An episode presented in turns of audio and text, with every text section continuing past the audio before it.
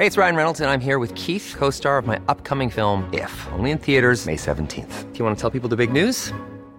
All right, I'll do. Sign up now and you'll get unlimited for $15 a month in six months of Paramount Plus Essential Plan on us. Mintmobile.com slash switch. Upfront payment of $45 equivalent to $15 per month. Unlimited over 40 gigabytes per month. Face lower speeds. Videos at 480p. Active Mint customers by 531.24 get six months of Paramount Plus Essential Plan. Auto renews after six months. Offer ends May 31st, 2024. Separate Paramount Plus registration required. Terms and conditions apply if rated PG.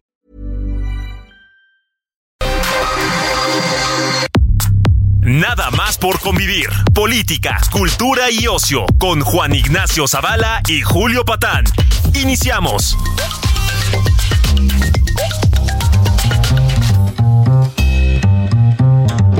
Hola, sobrinos, sobrinas, sobrines, ¿cómo les va? Esto es nada más por convivir en su emisión sabatina. Sábado 7 de octubre del 2023, año en el que felizmente puedes anunciar que faltan unos 10 meses nada más para que acabe el gobierno de López Obrador, Julio Patán. ¿Qué vamos a hacer? Va a ser una desgracia. La nube negra se cierne sobre nosotros. Sí, este, este sexenio luminoso, Juan. Este sexenio de justicia, con, pero con crecimiento económico. Sí, y además, no, no me vas a creer lo que te voy a decir. Ya viene el sistema danés de salud, ahora sí, ya nos dijeron. Entonces, pues Hace muy poquito, ¿verdad? Ya, ya está, ya está, pero a nada, ¿eh? O sea, ahora sí, ahora sí, va a haber una farmaciotota bien grande, este, con todas las medicinas del mundo y un sistema danés, cabrón. O sea, se va a poner muy bien. Entonces, después de tantos logros del presidente, pues quien venga, con todo respeto, Juan, va a ser una pálida, pálida imitación de la oposición o del oficialismo. No hay manera de llegar a esos niveles de grandeza, Juan. No, bueno, pues es que pues ya acabó con todo, ¿no? Aparte de nosotros, deja tú, de, o sea, quien venga sabe, es consciente de su pequeñez, ¿no? Claro, exactamente. Sí, así es. Esperemos que, que ni Claudia, ni Xochitl, ni, ni, ni el doctor Samuel, ¿no? Ah, mi Samu. Ni Samu, quiera de ahí. Pues siquiera llegar a los talones del liderazgo social y de la inteligencia, ¿no? Es que es que es eso. Porque fíjate, a veces se habla mucho de que es un líder y de que sabe comunicar y de que sabe mucho de lecciones, pero nadie habla así al tiro de, de su tremenda inteligencia. Y de la, su sofisticación cultural. Yo, Así es. yo, yo añadiría. Sí, Sí, sí, lo hacen a un lado eso, por, pues yo creo por coraje, ¿no? Es por coraje, es, es envidia, envidia fea, ¿no? Fíjate que el otro día vi un tuit del, del Samu, al que le mandamos un abrazo aquí desde la Ciudad de México, muy, muy Oye, ¿cómo que no? ¿Cómo que no? Sí, Saludos además ya está allá. lloviendo allá en Monterrey, y a mí la verdad me da mucho gusto. Este, pues sí, en el que sacaba una foto del nuevo transporte que va a haber, que se llama el Metro Rey. Y yo quiero ofrecer una disculpa porque leí claramente Metro Mi Rey. No, Juan. no, no. Pero bueno, mientras Samuel eh, cosecha envidias allá en el norte y, y lanza Metro Mi Reyes, perdón, Metro Reyes, aquí nuestro presidente Juan, esa, ese tesoro de la humanidad, yo lo llamaría así, le mandamos un abrazo. Híjole, de, de veras, nunca mejor dicho, tesoro de la humanidad. tesoro de la humanidad, patrimonio viviente de la humanidad. Le mandamos un abrazo al patrimonio allá hasta Palacio Nacional a propósito. Pues re- resolvió varias Digamos, habría que hacer, perdón que te interrumpa. Sí, por favor, por favor. Perdón, pero es que la emoción me embarga sí, literalmente. sí, sí, sí. Entiendo. Este, cua- Cuando hablamos así, quisiera yo que ojalá nos estén escuchando algunos este, diputados, ¿no? sobre todo de Morena, que, que Sí. llevan a cabo iniciativas que realmente nada más ven por el bien de la nación y que hagan un llamado a la ONU, a la UNESCO, quizás, este, para que declararan al presidente López Obrador una de las maravillas del mundo. Ah, me gusta. La primera maravilla viviente. Ah, me gusta mucho. Porque estar hablando de los jardines colgantes de Babilonia, sí, sí. el Coloso de Rodas, ah, eso no existe. Las pirámides de Egipto, sí. ¿Y por qué no nuestro presidente no está a ese nivel, Julio? Absolutamente, incluso un escaloncito por arriba. Mira, sería la primera maravilla viviente y la primera maravilla en Guayabera. ¿Eh? Claro. De 200 pesos en la bolsa. De México para el mundo. Canijos, muéranse de envidia. Sí, yo estoy contigo, Juan. Fíjate, nada más como un ejemplo mínimo, aparte de que ya está planchando lo del sistema de salud danés, solo esta semana, Juan, resolvió dos cosas con dos golpes de mañanera. Fíjate tú, ¿eh? ¿Por qué? Es un punto de aparte en la historia de México. La primera, ahorita vamos para allá, Ayotzinapa. Ya dejó claro todo. ¿No? Y la segunda, el 68, Juan. El 68 no fue culpa del ejército. Nosotros estábamos en la pendeja verdaderamente, todos, ¿no? Bueno, lo que pasa es que luego se te van las cosas porque como ya acabó con la pobreza. Bueno, claro. O sea, son demasiados éxitos juntos, ¿no? Es como, como, eh, aquel disco de Café Tacuba, avalancha de éxitos. Avalancha de éxitos, sí. No hay manera de llevar el, conteo. Es decir, yo he intentado así con una libreta o en el teléfono, no. Entonces ya estoy en la onda de Alexa, último éxito del presidente López Obrador. y ni siquiera, Juan, se traba Alexa, se traba, no puede llevar el ritmo.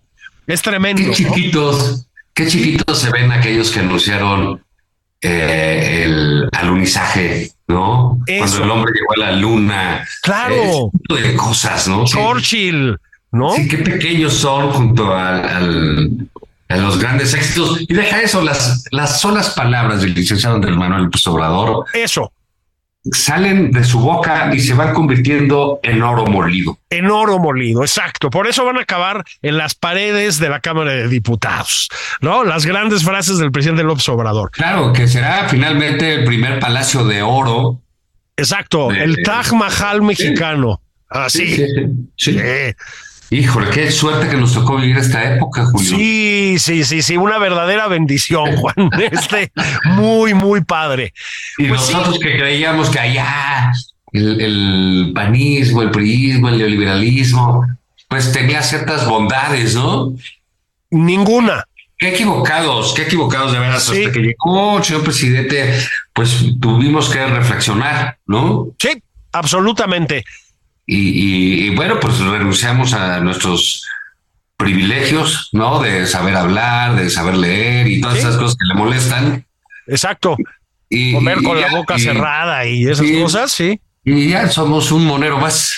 Somos un monero más. O sea, no con esos niveles de talento, Ah, pero bueno, o sea, primero, ¿no? Sí. San Pedro es San Pedro, ya después vienen los demás, ¿no? Sí. Está cabrón, ya hablan de ser que mal dibuja rapé, ¿no? Nunca había visto una cosa Oye, ¿Qué es ese güey? O sea, lo, metieron ahí como que este, con, con, pinzas, ¿no? Pues sí, a ver, el, el, el bueno es Magú, ¿no? Ahí en la jornada, nuestro Alarcón o Calderón en otros lados. Entonces te quedan dos de la jornada. ¿No? Que son los, los de todos conocidos, que no hacen un chiste ni en defensa propia, cabrón. Bueno, tienes que redondear la nómina de alguna manera, ¿no? Entonces, pues lo único que quedó fue rapé. Dibuja, güey, Juan, dibuja más o menos igual de mal que yo, que dibujo muy mal. O sea, muy, muy mal. O hay momentos Pero que, que dibuje mal, su sentido del humor es verdaderamente este frustrante, ¿no? Sí, sí, sí, sí, es más pedestre que no puede ser, ¿no? Una cosa rústica, pero rústica. Pero bueno, Juan, se lanzó esta semana nuestro presidente, en serio, pues fue un aniversario más de la masacre del 2 de octubre, de la, del horror de Tlatelolco. Y pues bueno, pues le preguntaron directamente, bueno, ¿y el ejército qué, no? ¿El ejército qué? Dijo, no, no, estaban obedeciendo órdenes eso de obedecer órdenes, Juan, es una de las declaraciones más peligrosas, uno de los peores síntomas que hay, y esto lo digo en serio, este, en cualquier caso de, pues, de masacres, de matanzas, de violación de los derechos humanos, ¿no? El, el papel del ejército en México ha sido un papel, yo creo, muy, eh, pues, de claros y oscuros, digamos, este, yo creo que es una institución muy positiva, lo sigue siendo, además, desde muchos puntos de vista, hace muchas cosas por la sociedad, se la rifa, ¿no? No hay que olvidar que también se la rifa luchando contra el crimen organizado, al margen de lo que pensemos de esa estrategia pero pues también ha estado involucrado en violaciones muy serias de los derechos humanos y en muertes, Juan, en muertes que no debían ser, ¿no? Y pues esto pasó hace ya muchos años, yo soy del 68, eso significa que son muchos años, muchos, muchos, muchos años. Bueno, pero de los más esplendorosos de la nación, perdóname, ah, no tiene nada que ver con, con, la masacre de Tlatelolco, pero pues también, Julio, ay, por Dios. Hay humildemente, ¿no? No te hagas menos, sí, claro. Sí, hay humildemente. Sí, bueno, ya ves que uno, uno, pues eso, es humilde, Juan, es humilde. Eso también nos lo enseñó el, señor presidente, ¿no? Bueno, pues exculpó al ejército en retrospectiva, Juan. Una, una, un hecho histórico que todavía se discute en las cuotas de responsabilidad de diferentes personajes e instituciones. Yo creo que nunca vamos a poder llegar a conclusiones definitivas, ¿no? Este, pero en el que evidentemente el ejército, pues, o una parte del ejército tuvo un papel ominoso, Juan. Entonces, no creo que mmm, lavarle así la cara en retrospectiva a aquel ejército tenga ningún sentido. Pero sí te habla, Juan, de el lugar que tiene el ejército en nuestro país hoy en día y de la relación que tiene el presidente con el ejército en nuestro país, porque luego, pues está el tema de Ayotzinapa, Juan, y ese sí es más delicado, ¿no? Bueno, pues este, por eh, también por su cercanía, ¿no? Sí, claro, claro. Si tú te fijas, este, Julio, pues la verdad es que este tipo de, de temas que fueron, pues, eh, eh, exprimidos, ordeñados, literalmente. Así es. Por la izquierda mexicana. O sea, es, es, es una izquierda que que ordeñó la, como dice el presidente, el dolor. Sí, sí. Las masacres, etcétera. Eh, bueno, pues terminaron. Me parece que es un, cruel epitafio, ¿no? De la izquierda mexicana. Hay que decirlo pues sí. tal cual. Que el presidente que se sienten de izquierda, el gobierno que se sienten de izquierda, donde participaron gente que, pues sí, digamos, se sentían quizás legítimamente herederos del 68, ¿no? Sí. Pues, eh, luchas, me refiero no a los moneros y esa gentuza, no, pues, tipos como Alejandro Encinas, que me Sí, parece que sí, tenían sí. una este, vertiente de izquierda legítima, pues terminaron eh, siendo encubridores del ejército. Ojo, en acusaciones que ellos mismos hicieron. Claro, por supuesto. Ah, Porque digamos, yo nunca le he acusado al ejército de perpetrar esas masacres. No, No, ni yo tampoco. Bueno, lo de 68 sí eran las condiciones de un gobierno absolutamente autoritario, ¿no? Pero pues, ten- pues ahí fue el Estado mexicano el que hizo eso, el presidente de la República, Díaz Ordaz, ¿no? Así es. Eh, etcétera, ¿no? Pero en el caso de, de, de Ayotzinapa, quienes dijeron que fue, era el gobierno quien hizo eso directamente y el ejército quien, quien lo hizo, quienes aplaudieron este, cuando aventaron camiones a las puertas del cuartel militar en, en, en, en- Guerrero, pues fueron ellos. Ajá. Quien dijo que el ejército era un perpetrador, perpetrador de masacres fue López Obrador. Lo dijo en Nayarit, un lugar al que ciertamente ha dejado de ir, ¿verdad? Sí, yo también, en fin, dejo ese dato sobre la mesa, pero pues también la vida es muy cambiante, Juan, muy Claro, cambiante. mutatis mutandi, sí. Mutatis mutandis, exactamente. Un día estás ahí, otro día te vas a Badiraguato y entonces, pues como que te agarra una ondita badiraguatense. A mí me gusta mucho Sinaloa, está, está muy padre. Y quién sabe en el año que viene qué vamos a ver, Juan. ¿Eh? ¿Quién sabe? Sí, digo, veto a saber, ¿no? Pero digamos, el dinamismo, la energía del señor presidente da para mucho. En fin, no nos perdamos, pues, y estábamos ahí en esa zona de, de, de, de donde todo lo que culparon al ejército hoy, pues no solo lo encubren, Así es. Sino que la entregaron al gobierno, Julio. Básicamente, ¿no? El, el tema de Ayotzinapa, Juan, es, lo hemos dicho varias veces aquí, pero va de nuevo. Pues es esos temas en los que ningún presidente quiere tener que meter las manos, ¿no? No hay manera de salir bien. Es, un poco como lo que decíamos en su tiempo de, ahorita vamos para allá, de, una pandemia, ¿no? Pues no hay manera de salir muy bien librado de eso, digamos, ¿no? Como no hay manera de salir librado de la violencia cotidiana que hay en este país, lo que es que ya se les disparó, pero eso es otra cosa. Bueno, no hay forma, Juan. Pero es un hecho que, lo acabas de decir, instrumentalizaron esa pesadilla que fue Ayotzinapa, ese horror, un horror que además para los padres de esos chicos sigue siendo un horror muy vivo, ¿sí? Este, lo instrumentalizaron de una manera obscena, ¿sí? Obscena, Juan. O sea, lo de Pigmenio Ibarra, aquí no nos gusta darle lugar a tontos y a cínicos, pero lo de Pigmenio Ibarra fue vomitivo.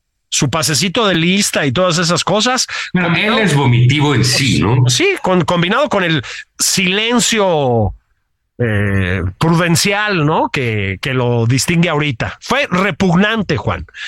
Este, hicieron acusaciones absolutamente infundadas. Yo, como tú, no creo que se pueda acusar a, al ejército de la mm, masacre de Ayotzinapa. Es evidente que tuvo una participación el ejército en esto, ¿no? En, en nivel institucional, no a nivel institucional, pero tuvo una participación en esto. Como hubo una participación, y ese es el tema de Ayotzinapa, municipal, estatal, de las policías, de funcionarios, etcétera, etcétera, etcétera. O sea, fuerzas civiles, fuerzas policíacas, fuerzas militares, todo mundo estuvo metido ahí, Juan. Y todo mundo participó de una verdadera monstruosidad. Esa es la verdad. Pero en efecto, se dedicaron de una manera cínica a culpar al ejército, una manera de, es una especie de arma arrojadiza contra la administración federal anterior, y ahora, de una manera bochornosa, bochornosa, todo el aparato morenista, casi todo, ha habido algunas voces disidentes, hay que decirlo, pero casi todo, pues se ha dedicado a decir exactamente lo contrario de lo que dijo Juan, exactamente lo contrario. Mientras tanto, a propósito, sigue en la cárcel un señor que dijo una cosa muy parecida a la que están diciendo ellos ahorita, con diferencias importantes, pero muy parecida, ¿eh? que se llamaba verdad histórica. Sí, y, yo digo que debiera salir, pero ya aparte ya lo acusaron de torturador, pues. Exacto, exactamente. Entonces es para mí Ayotzinapa, Juan, y esto que pasó esta semana con el presidente, creo que no lo hemos, este, se ha mencionado mucho, ha habido muchas críticas, por supuesto, pero creo que no tenemos una idea de la medida en que retrata a este sexenio. Es decir, eh, el presidente tiene una pretensión de trascendencia histórica que todos conocemos, ¿no? Esta idea de la cuarta transformación encabezada por él y lo demás. Hay muchísimas cosas que van a ser un lamparón en la historia de este sexenio. Digo, pues los pues, muertes de Gatel, ahorita vamos con él. Este, la... fíjate, Julio, la, la, la enorme, este, eh, pues, eh, eh, ¿cómo te llamaré? Porque eso ha sido, o sea, la inconsistencia es algo muy, muy, muy, de los políticos, eso, digamos, hay que hacerlo así, de la actividad política. Sí, sí, sí. Pero esta incongruencia llevada a unos niveles verdaderamente de, de, cinismo descarado, como lo que sí. izquierda, los lleva a decir, ah, me, refiero al asunto de García Harfuch. Sí, sí. Que dicen, ah, Ah, es el nieto. Exacto. Del, del, general ese, el hijo del, o sea, lo acusan de ser nieto, hijo. Así es. Eh, y, de tomar decisiones. Se dice, ah, su abuelito hizo, su papá hizo, y entonces él es, él no puede ser de izquierda. Así es. Que además, como si ser de izquierda fuera una garantía de nada, ¿no? O sea. Y en primera, pues tampoco es que nadie quiera necesariamente ser a estas alturas del partido un este un forever, ¿no? Sí, sí, sí, sí, sí, como esos que pululan ahí en las redes, ¿no? Si quieres, ahorita platicamos un poco de eso, ¿no? Pero sí es una contradicción que hay que subrayar. Están acusando a un presunto, presumible candidato a la alcaldía de la Ciudad de México, García Harfuch, de ser nieto de un general ¿sí? al que acusan de una cosa de la que el presidente ya lo exculpó, o sea, no dijo su nombre, pero pues está incluido en el paquete del ejército. Es, ese es el nivel de, pues la verdad, Juan, de degradación moral, ¿no? Del, del debate público en el lado chairo, las cosas como son. O sea, se exaltan con esto y luego no dicen nada con la exculpación que hizo el presidente del ejército en el 68. Claro, la, la, la, exculpación y la entrega de la administración pública, ¿no? Bueno, además la entrega de la administración pública, que, que para allá vamos. Este, no es que el ejército no haya tenido un papel en la vida pública mexicana en los años últimos, ¿no? Ni mucho menos, siempre, por supuesto que lo ha tenido, pero de verdad tratar de equiparar lo que está pasando este sexenio con lo que pasó en los anteriores, en la relación de lo civil con lo militar, Juan, es, bueno, un disparate, ¿no? O sea, es absolutamente inviable. Les han entregado la administración pública, así. Los dejan hacer negocios, los dejan llevar las aduanas, los dejan poner vacunas, los dejan construir aeropuertos, todo en una opacidad espectacular Juan, y pasando por alto por los muchos problemas que tiene la presencia del ejército en la seguridad pública, que es otra cosa de la que habían estado mentando madres en los dos sexenios anteriores, Juan. Es así. Pues sí, fíjate que hay, a, propósito, Julio, hay un eh, libro de, de, de, la inteligencia notable, la de Fernando Escalante, este, Gonzalo, un libro que quiero editar cada Arena que se llama México, el peso del pasado, que es un ensayo muy interesante de estas últimas décadas, donde habla precisamente del papel del ejército. Sí, sí. Y, y, y que por si fuera poco, pues era ya un, un, un, él dice, un ejército de ocupación. Exactamente. Es, es eh, a propósito una de las cabezas más brillantes que tenemos, Fernando Escalante, me parece que hay que decirlo. Sí, sí, sí. Muy buen y escritor es- y muy buen analista. Y es un libro ah, verdaderamente bueno, ¿no? Porque habla del por qué el PRI, pues, bailó, ¿no? Sí, sí, sí. este, eh, por el, el- el modelo mundial neoliberal, que era precisamente todo lo contrario al PRI, ¿no? Porque exigía este, transparencia, democracia, rendición de cuentas. Bueno, pues eso ya no entraba en, en- en el panorama. Y, y luego, pues, cómo el papel del ejército ha, ha- ha tenido, eh, el- se ha ido incrementando en tres diferentes gobiernos de diferentes partidos. Así es. Entonces piensan lo mismo. Sí. Es, es, es este siempre recomendable leer a Fernando Escalante, háganlo. Em, Juan, vamos a tener que hacer una pausa porque pues Ay, se apelotonan los, los patrocinadores, ¿no? Y Este, se enojan, ¿no? Luego les Claro. muy... Qué molestos son, ¿no? Sí, sí, sí. No, entonces, para que no se enojen, para que sigan llegando carretonadas de dinero aquí, vamos a hacer una pausa. Ustedes pueden, pues, ir a descongelar el pavo que se les quedó en el refrigerador en diciembre, descorchar el bacachá, ¿eh? Blanche, Café Blanchet. ¿eh? el café blanche, mezclarlo con su refresco de cola favorito, mientras los tíos consentidos de la radio mexicana estos prodigios de mesura y de sabiduría vuelven. Vámonos, Juan. Vamos. Esto es Nada más por convivir, una plática fuera de estereotipos con Juan Ignacio Zavala y Julio Patán. Regresamos.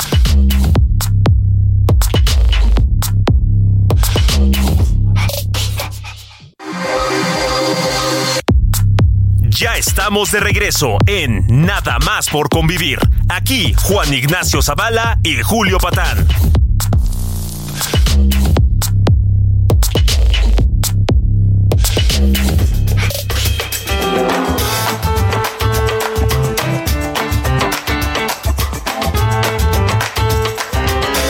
Ya regresaron los tíos Patán y Zabala, Zabala y Patán a alegrar y pues yo diría iluminar su, su sábado, ¿no? Como llevamos haciendo ya un tiempo en esta en este templo mediático que es Heraldo Radio. Bueno, pues en la primera parte, Juan, estuvimos hablando de pues del ejército, ¿no? No hay más. De la manera en que fue exculpado por el presidente López Obrador de todo, o sea, básicamente del 68. Hiring for your small business? If you're not looking for professionals on LinkedIn, you're looking in the wrong place. That's like looking for your car keys in a fish tank. LinkedIn helps you hire professionals you can't find anywhere else, even those who aren't actively searching for a new job but might be open to the perfect role. In a given month, over 70% of LinkedIn users don't even visit other leading job sites. So start looking in the right place. With LinkedIn, you can hire professionals like a professional. Post your free job on linkedin.com slash people today. de Ayotzinapa, del uso pues, verdaderamente indigno que hizo el chairismo del caso de Ayotzinapa hasta que llegaron al poder, ¿verdad? Ahí ya todo cambió. Este, pues sí, Juan, de la manera en que les han entregado el país, básicamente a los militares, una aportación de López Obrador. No es cierto que eso sucediera en los sexenios anteriores, de una relación diferente con las Fuerzas Armadas. Em, Juan, y mientras tanto el PRI sigue, sigue dando de qué hablar. Alito Moreno consiguió algo verdaderamente notable, si me, si me permites que lo diga de esta manera. Corrió a gente que ya había renunciado. ¿Cómo haces eso, eh? Muy bien, Alito, ¿no? Sí, sí, sí, sí, pues siempre este, pero yo creo que lo de él es sumar, ¿no? Sí, sí, sí, sí, sí. Dijo, se me van, ¿eh? Se me van, mijitos, se me van. Bueno, señor Moreno, ya se habían ido. fíjate, chécate esta frase que como, decíamos en, el, en, la primera parte del programa, no es de oro como las palabras que salen de, no, no. de nuestro supremo líder, pero no tienen desperdicio. dijo Alito, la deslealtad y la cobardía se paga con el olvido. Sí, qué bárbaro. No hay peor castigo que el olvido de la militancia. sí, sí, sí, don Alito, están, están retorciéndose de dolor todos los expulsados, ¿verdad, Juan? Ahora, fíjate esta, esta circunstancia del priismo. Eh, ¿Qué necesidad tenía, por ejemplo, Claudia Ruiz Bacea, que le guardamos respeto, ¿no? Sí, claro, claro. Pues qué necesidad tienes de que te expulsen de un lugar donde presidido por Alito. Sí, la verdad sí. O sea, que hubieras aguantado, ¿no? Pues dos años, etcétera, porque pues, las militancias son cosas este, de años. Así es. Eh, pues te aguantas dos años y ya te vas, ¿no? Para no entrar ahí en una circunstancia de oprobio. Absolutamente, porque como hemos dicho muchas veces, el, el PRI también tiene personas de, valía, ¿no? Las ha tenido siempre. Y pues francamente esas personas de valía no combinan con Alito Moreno, Juan. Yo creo que, este, pues sí fue, pues fue otro esperpento priista el que vimos esta semana. Irrelevante en realidad, ¿no? O sea, tampoco tiene ninguna trascendencia, pues ¿qué, ¿qué puede pasar? O sea. Sí, imagínate expulsado del PRI. Ah, Sí. Ah, híjole, chin, ¿no? No, pues qué drama. Pues sí, no, pues chale, mano. A ver si puedo dormir, ¿no? Este, me rompiste el corazón, papá. Taps. Este. Sí, sí, una cosa bastante Oye, ya no vas a jugar en el Necaxa. Ah, bueno, ok. Ah, sí. Híjole, no, estoy, estoy roto por la mitad, ¿no? Oye, pero tenemos amigos necaxistas, Juan. No, pero eso sí, eso sí, la verdad. Retiro lo dicho, ¿no? Sí, le mandamos un saludo a Rafa Pérez Gay, un abrazo, ¿no? A Juan Villoro. Y creo que ya se acabaron, ¿verdad? Este, no, pues está este Ernesto Cedillo. Ah, está el doctor Cedillo, ¿cómo no? ¿Cómo no? Está Javier Risco. Está Javier Risco y. Juan Zavala. No me digas. Y es un necaxista. Dijo ahí. Eh, bueno, pues es que él, Risco, etcétera, son de esa generación de cuando tomó su segundo aire el Necaxa, ¿no? Con claro. Inaga, con Temo Blanco. Era una pesadilla de equipo. Por Río, sí, eran buenísimos. Sí, sí, te lo digo yo que soy del Cruz Azul y nos hicieron ver, en fin, nos hicieron ver la nuestra, ¿no? Pero bueno, pues sí, entonces este, expulsaron a los, a los renunciados, una cosa bastante peculiar. Mientras tanto, Juan, eh, la campaña presidencial, eh, ahorita vamos a ella, eh, pues eh, digamos quedó un poco relegada mediáticamente esta semana porque tuvo más, eh, más vuelo la, bueno, la, ya no sé cómo llamarlo, pre-campaña, pre-pre-campaña o lo que sea, a la Ciudad de México. Este, yo de pronto empecé a ver, Juan, no sé si coincides con este diagnóstico, ¿verdad? Este, que le daba un brote de purismo a, a un sector de la chairiza. Es decir, apareció, ya lo adelantábamos en la primera parte, el nombre de García Harfuch en las posibilidades rumbo a la Ciudad de México y empezó un grillerío que no te explico, ¿no? Ya se están peleando con todo. Entonces, el argumento que más esgrimen por ahí es, no es de izquierda, no es de izquierda. Carnales, siguen rindiéndole veneración a un presidente antiabortista que se dedica a citar la Biblia y le entregó el país al ejército. Es decir, sí, oye, qué gran descripción. Pues sí, esa sería mi primera observación y que se opone al divorcio que le parece neoliberal. Sí. O sea, ¿de qué coño están hablando? Bueno, sí, hay una izquierda ultraconservadora, es que eso es de lo que luego tendemos a olvidarnos, ¿no? Y las últimas izquierdas latinoamericanas han sido muy conservadoras. O sea, la revolución cubana reprimió a los homosexuales de una manera espeluznante, ¿no? Y sí, no, no, de campos de exterminio, literal. Claro, claro. ¿No? Y Hugo Chávez, pues era un pinche mojigato, el señor, independientemente de que no tuviera amantes y eso, pero ser un mojigato. Y bueno, Maduro. Parte de ser mojigato, pues, ¿no? Sí, pues sí, güey. Ortega, ¿no? lo mismo. O sea, sí hay una. Y a lo que voy es a esto, Juan. Usan el término izquierda como si tuviera un valor intrínseco. Carajo, señores, estudien un poco historia del siglo XX. Si las masacres vienen de su lado, la mayoría, las peores. O sea, no he oído hablar de Stalin, de Mao, de los campos de Fidel Castro, de Camboya. Pues no es una casualidad. Viene otra vez ahí, Juan, esta, esta cosa como de los talibanes, ¿no? De la hoz y el martillo, de la izquierda es estar del lado correcto de la historia. No digan mamadas. O sea, de verdad, no digan mamadas. La, la, la verdad es que es así de estas cosas, este, ya no hay banco donde se cambie esos cheques de soy de izquierda y eso. Pues ya no. O sea, no. es, es, un microclima de, de, de, de ellos, por supuesto. Eh, mira, a mí García me parece un, que ha hecho un buen trabajo en la Ciudad de México. Sí, ¿no? a mí también, a mí también, sí. Este, pues digo, pues, es candidato de Morena, pobrecito, ¿no? Porque él tendría también su opinión respecto de eso, ¿no? Bueno, pues imagínate, ¿no? Pero digamos, hay una decisión pragmática por parte de, eh, pues de Claudia Sheinbaum. Es evidente que ella tomó esa decisión. Claro. Y, y, digamos, es evidente que al presidente se le está respetando de alguna manera, ¿no? Sí, sí, absolutamente. Yo creo que al presidente íntimamente no le late García Harfuch, pues después de todo lo corrió y, y acabó en la Ciudad de México.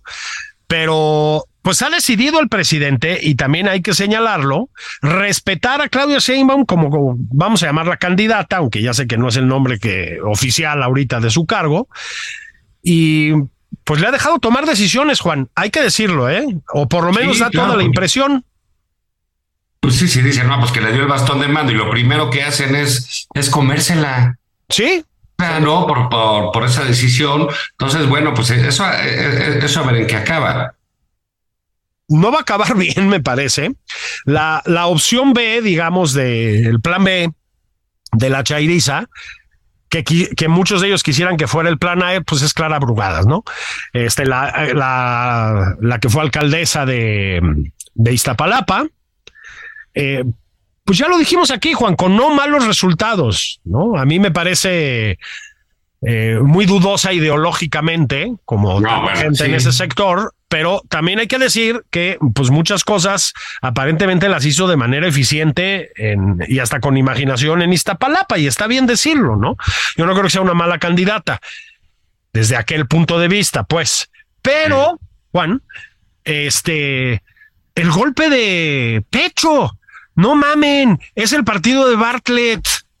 O sea, es el partido de Napito, es el partido de Manuel Espino. ¿De qué están hablando? De Ignacio Valle. De, o Valle. O sea, no es que estén traicionando la naturaleza de Morena. Esa es la naturaleza de Morena. Así nació. Es que sabes que a lo mejor que les afectó la salida de Brad. Ah, están, dices que están como descolocados. Sí, ¿no? Ah, eso puede ser. Están extrañando al marqués de Casubón.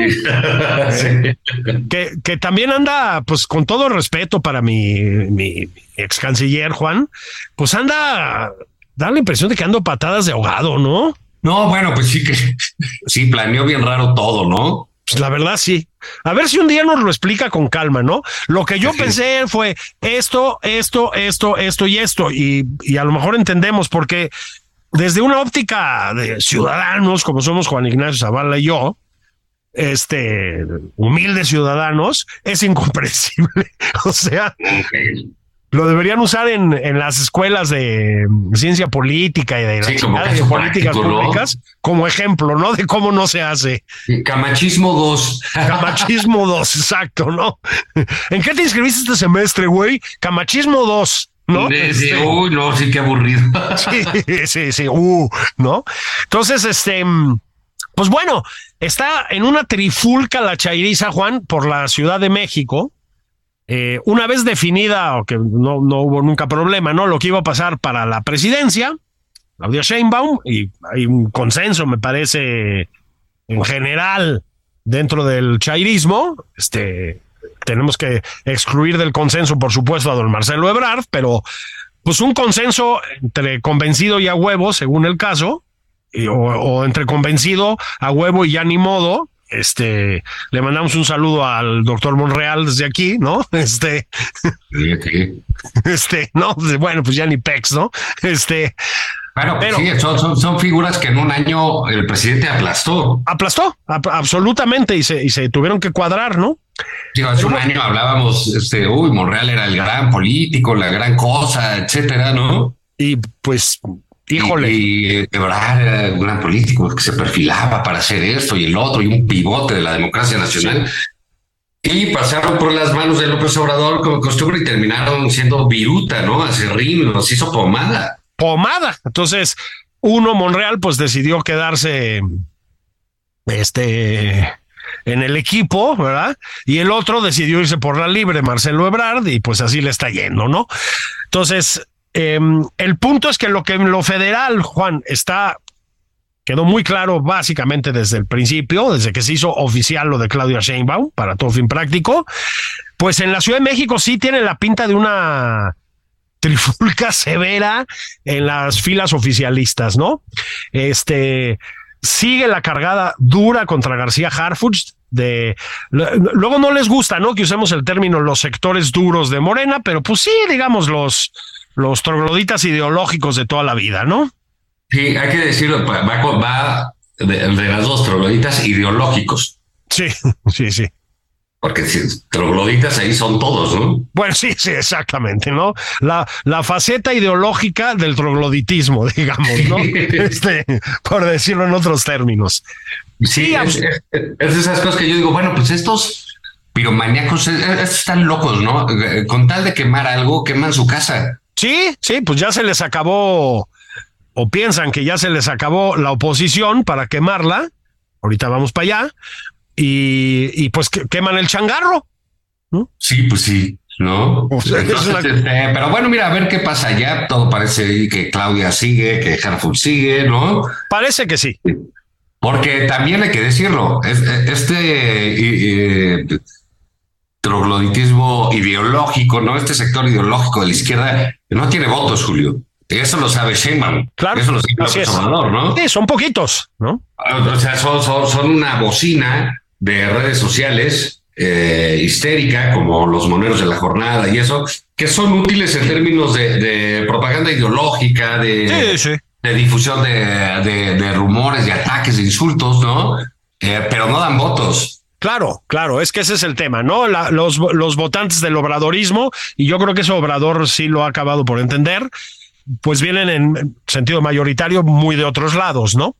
Y mientras tanto, Juan, ahorita vamos si quieres con el lado opositor, tuvo la jeta no hay otra manera de decirlo, de asomarse el doctor muerte a la contienda por la Ciudad de México. Este, qué, qué tipejo, ¿no? Qué, qué, qué cosa, ¿no? Claro, yo lo entiendo. O sea, es responsable por 750 mil muertes en la pandemia. Bueno, o corresponsable, porque también hay una persona que lo nombró y lo protegió durante todo este tiempo, que se llama Andrés Manuel López Obrador, pero pues es el responsable directo, por decirlo así. Va de nuevo el recuento, Juan hizo lo posible para que no hubiera vacunación, después se resignó a que hubiera, mintió sobre cómo iba a proceder la campaña de vacunación, dio 50 versiones distintas, se negó a darle medicamentos como el Remdesivir ya aprobados en Estados Unidos a la población para no gastar dinero, luego pues vio con toda jeta como sí lo usaba el hijo del presidente y hay versiones no desdeñables de que también él salió sin cubrebocas cuando estaba contagiado, se ha dedicado a maltratar a los reporteros y sobre todo las reporteras con esa prepotencia misógina, dijo lo de la eh, que no era una fuente de contagio el presidente, sino etcétera, etcétera, etcétera. Se contradijo, en fin, y ahora le, es la cara visible de la política de vacunación gubernamental contra el COVID, que consiste en dar vacunas que ya no sirven. Es decir, la Abdala, que yo creo que nunca sirvió realmente, o sirvió para tres cacahuates, pues es una cosecha en Cuba, este, por el amor de Dios. La patria, que llegó a, a nuestras manos cuando la cepa que iba a atacar ya desapareció, y lo mismo la Sputnik rusa, ¿no? Entonces, eso es López Gatel, es el, el, el pues un tipo pues abyecto, es decir, eh, que, que, dedicó, digamos, su gestión a quedar bien con el presidente a costa de lo que fuera, ¿no? No, bueno, un hombre nefasto para la vida pública nacional, literal para la vida. Claro. ¿Sabes? O sea, porque eh, tiene muertes en su eh, en sus alforjas. O sea, es un tipo que increíblicamente cínico, ¿no? Todavía dice que hay 500 que lo apoyan por cada crítico, ¿no? Pues no son críticos, son vidas que se fueron. Así es, críticos de miles de muertos. Y, y, sale el tipo todavía a defenderse. De verdad, yo no sé cómo no lo han madreado por ahí en la calle, ¿eh? Pues sí, este, no, que se lo estemos este, deseando, ¿verdad? No, no, no, pero eso es, peligroso, debería cuidarse, pues, ¿no? Sí, sí, totalmente. Porque es este, es un tipo que le debe muchas cosas a la sociedad, muchas explicaciones, ¿no? Por su, Así es. Eh, eh, su ineptitud, por su eh, soberbia, por su falta de capacidad, por su frialdad ante las muertes. Exactamente, ¿no? Es, es, es un tipo absolutamente siniestro y pues la verdad es que así le está yendo, ¿no, Juan? Este, es imposible que gane la candidatura a la Ciudad de México. Eh, si la gana bien por la oposición, porque puede poner a un árbol a competir con él y le acabará ganando la elección. Este, todas las encuestas lo ponen súper abajo de, de la señora Brugadas y de García Harfuch, no hace, no hace falta decirlo, pero otra vez es como pues muy sintomático, Juan, de lo que pasa en este sexenio. O sea, es una persona que en una sociedad viable, este, pues tendría que estar en tribunales, Juan, por lo menos haber perdido la licencia o una cosa parecida, y pues puede flotar, ¿no? Este, ser disque candidato a no sé qué, y se rumora, vamos a ver si esto es cierto, que acabará siendo diputado plurinominal para obtener el fuero al que se enfrentaba a propósito el morenismo a principio de sexenio. Entonces, ha sido una cosa verdaderamente nefasta verlo eh, circular por ahí y será irrelevante, yo creo, en términos electorales, ¿no? No, no, hay, no hay forma. Ah, pues sí, pero bueno, mira, mira, mientras tanto, pues del otro lado no se ve claro, ¿no? Pues yo, a, ver, hay, hay dos cosas, ¿no? Se, mm, se, se, se, dice mucho, y yo creo que es cierto, que hay una especie de insistencia propagandística oficial en que Xochitl Galvez está muerta como candidata, ¿no? Eso no es cierto. Es decir, falta mucho tiempo. Yo creo que las virtudes que ha exhibido las sigue teniendo. Así es. Sí, sigue trabajando, pero ciertamente, Juan, no está bien pensada esa campaña y no se le ve una dirección clara. ¿sí? Así es. Sí, eh, no, no, digamos, hay como que mucho desorden. Sí. Es lo que se, lo que se ve, pues. Es evidente, pues sí. Eh, ella, pues, por supuesto que es una persona que, tiene unos potenciales de candidato muy buenos. Ahí siguen, ahí están, como bien dices. Pero bueno, pues ahí, este, pues es así como eh, un misterio, ¿no? Eh, cómo planean, si planean, cómo salen las cosas. Este, ayer, este, la, propia vocera de Xochitl Kenia diciendo que las chinches son de color moreno. ¿Qué es eso, no? O sea, no, hay un eh, criterio sobre eh, hablar de la candidata, ¿no? Como que hablan de, pues cada quien cree que está en su campaña, ¿no? E-, ese es el tema, ¿no? Entonces está como que eh, eso suelto y sí, ciertamente también sorprende que muchos opinadores que nunca han hecho ni media campaña ni han pedido un voto siquiera, se estén opinando de estrategias, ¿no? Sí, sí, sí. Eh, eh, que es como el eh. fútbol, mano. Ahora todo el mundo es estratega Exactamente, ¿no? Todos son entrenadores y bueno, se vale. Y se vale también porque durante un buen tiempo, pues eso fue parte, cuando opinaban bien, cuando eran positivos, pues fue parte de este llamado efecto Sochi, ¿no? Absolutamente.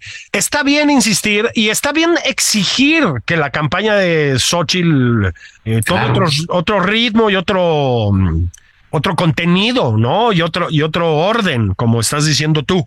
Este, pero es cierto que no hay que caer en esta estrategia propagandística de disuadirnos a todos de salir a votar. Esto está muy vivo, Juan. Faltan muchos meses. Este, y junto con la popularidad del presidente, que es uno de los una de las eh, herramientas de las que disfruta Claudia Sheinbaum. Junto con eso, hay también una muy fuerte oposición a la, al morenismo y al presidente en sí.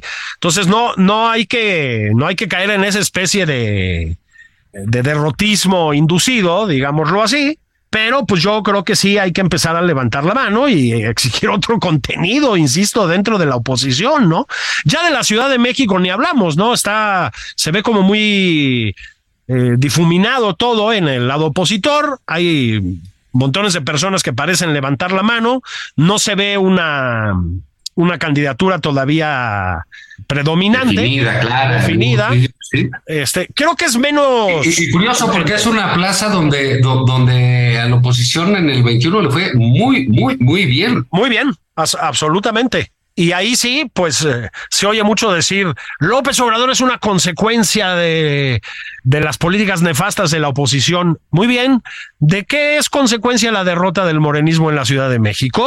Bueno, pues ahí les dejo esto. Bueno, bueno ahí hay un, bueno, si tú quieres, pues no hay partidos, pero sí hay votantes. Exactamente. Entonces, creo que es menos urgente tal vez eh, que lo de pues, la candidatura presidencial. Otro, ¿no? Sí hay tiempo, digamos, o sea, eh, estoy de acuerdo contigo en, bueno, hay, que un poco de mesura también, ¿no? O sea, tú no le puedes exigir a Sochi que la verdad tiene tres meses en campaña. Claro. En esos tres meses tuvo que ganar este eh, su elección como candidata en el frente. Y Claudia Sheinbaum lleva, pues, por lo menos dos años. Así es, haciéndose ver. Con todo el dinero, con todo el recurso, con la organización del presidente, etcétera. es muy desbalanceado el asunto para pedirle lo mismo a Xochitl en este momento. Así es, absolutamente. Entonces creo que sí, sí hay que tener un poco de, de, de calma, exigir, como bien dices, oye, ¿qué van a hacer? ¿Cómo lo van a hacer? O sea, yo sí creo que tiene que ponerse en la mesa, oye, ¿por qué Krill es el coordinador de campaña? Sí, ¿en qué está ayudando, no? Así digo, no porque sea un tipo, yo, creo que Krill honestamente tiene buenos aportes a la política mexicana. sí, muy buenos, claro, claro. Es el hombre constitución, ¿no? Pues yo sí, le daba ahí algunas reformas, pero pero no le puedes dar una campaña cuyo objetivo es ganar. Exactamente. Pero mi querido Juan, em, el tiempo es un tirano, como siempre decimos aquí. Llega con el látigo en la mano. Híjole. Nos flagela. Y sobre todo flagela a las personas que nos escuchan, que van a tener que estar unos días sin hacerlo hasta el, hasta el fin de semana que viene. Aunque claro, siempre se puede repetir. Imagínate, nuestro hombre en Brasil pues, puede estar ahí. Resiste. De a 10 minutos por día. Sí, resiste, resiste por allá, hermano. Vámonos, Juan. Un abrazo a todas, a todos. Abrazo. Vámonos. Esto fue Nada más por convivir, el espacio con política, cultura y ocio, con Juan Ignacio Zavala y Julio Patal.